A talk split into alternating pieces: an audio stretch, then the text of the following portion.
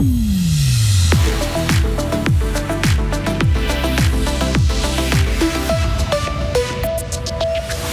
L'UDC remet en cause le besoin d'avoir un musée d'histoire naturelle à Fribourg. Le peuple aura le dernier mot.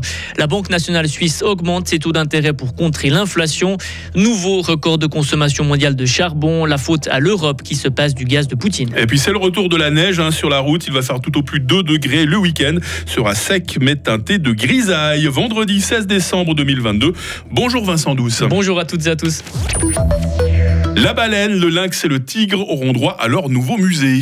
Le Grand Conseil fribourgeois a dit oui hier à un crédit de plus de 65 millions de francs pour déménager le musée d'histoire naturelle de Fribourg. Il quittera donc ses locaux actuels à côté du jardin botanique à Fribourg pour emménager 600 mètres plus loin, près de Frisson. Seul le parti était farouchement opposé à ce transfert. L'UDC, Flavio Bartolozzi, député UDC, a critiqué ce projet jugé trop coûteux, trop luxueux et trop centré sur la ville de Fribourg c'est aussi un parlement cantonal, alors c'est aussi correct et c'est notre droit à demander pourquoi beaucoup de grands projets passent dans la ville de Fribourg et pas hors de la ville. Alors ça c'est première chose. Et deuxièmement, il faut utiliser l'argent à quelque part. On trouve qu'il faut le même pas utiliser et le garder pour des projets vraiment utiles. On a parlé aussi le HFR. Alors il y a des très très grands projets qui vont encore suivre et maintenant on a beaucoup d'argent qui est occupé pour quelque chose qui est nice to have mais pas vraiment besoin dans sa totalité. L'UDC a déjà annoncé qu'elle fera campagne contre le déblocage de ces 65 millions de francs lors de la votation populaire qui aura lieu en 2023. Ces arguments ont irrité les élus des autres bords, comme Julien Vieumier, député d'hiver. Ce qui m'a agacé, c'est la remise en cause des fonctions essentielles d'un musée d'histoire naturelle. En fait, ce qui était remis en cause, c'est la nécessité d'avoir de la médiation culturelle et scientifique, c'est d'avoir un lien entre le musée et puis son environnement euh, extérieur.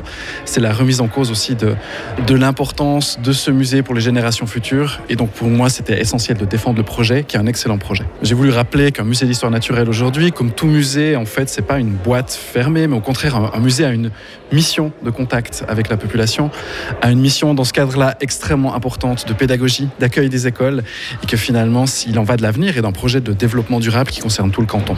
Le nouveau musée devrait ouvrir en 2028 avec un objectif du canton, atteindre les 100 000 visiteurs par an contre 65 000 aujourd'hui. Un autre musée a changé de nom. Le musée Gutenberg en ville de Fribourg devient l'Atelier. La commune a rebaptisé le lieu qui va rouvrir ses portes en janvier. La population pourra louer des salles dans ce bâtiment historique et les mariages civils pourront eux à nouveau être célébrés sur place dès la mi-janvier. C'est fait, Rolex est le propriétaire du terrain de plus de 100 000 mètres carrés à Bulle. Après le feu vert du Conseil général lundi, le groupe horloger a signé hier le contrat de cession de la parcelle. Le montant de la transaction s'élève à plus de 30 millions de francs. Sur ce site, Rolex veut investir plus d'un milliard de francs. Il devrait créer plus de 2000 emplois. Le directeur de la Croix-Rouge va quitter ses fonctions à la fin de l'année. Marcus Mader est démis de son poste à cause de divergences sur des questions de direction. Le conseil de la Croix-Rouge a communiqué cette décision hier soir. Marcus Mader était en place depuis 2008. La Banque nationale suisse relève une nouvelle fois son taux directeur, Vincent. Il passe dès aujourd'hui de 0,5 à 1%. La BNS l'a annoncé hier. C'est la troisième hausse consécutive depuis le mois de juin dernier. La BNS poursuit donc le resserrement de sa politique monétaire. Mehdi Piquant. C'était une décision attendue, même si la Suisse continue d'avoir une inflation moins forte que les autres pays européens et les États-Unis. Le taux a même diminué dans notre pays, passant de 3,3% sur un an au mois de septembre à 3% en octobre et novembre dernier.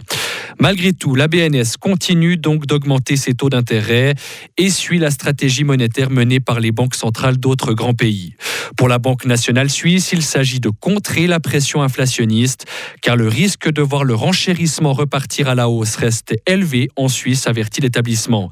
Ce n'est d'ailleurs pas exclu que les taux augmentent encore ces prochaines semaines. Et la Réserve fédérale américaine et la Banque centrale européenne ont également annoncé hier une hausse de 0,5% de leur taux d'intérêt directeur. Économie toujours avec l'Union européenne qui va taxer à hauteur de 15% les bénéfices des multinationales. Les 27 ont approuvé hier un texte pour un impôt minimal. L'entrée en vigueur de cette mesure est prévue pour janvier 2024.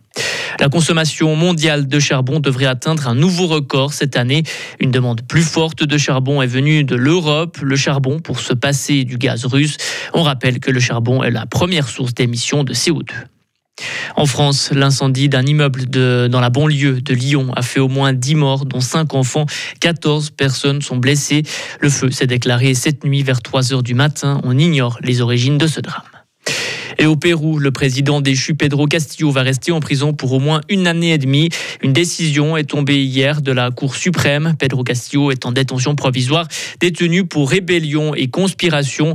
Des milliers de ses partisans continuent à manifester dans le pays pour réclamer sa libération. Il s'appelle Vincent Douce, hein, le monsieur qui vous informe toutes les 30 minutes en rédaction Radio Fribourg ce matin. Retrouvez toute l'info sur frappe et frappe.ch. Il est 8h07, votre météo sur Radio Fribourg, c'est tout d'abord une matinée qui va être très nuageuse avec des chutes de neige. Dans le sud de la Romandie, par contre, il pleut en dessous de 500 mètres et cet après-midi, nous passerons un temps sec par l'ouest, sauf, sauf le long des Préalpes où il peut continuer de neiger.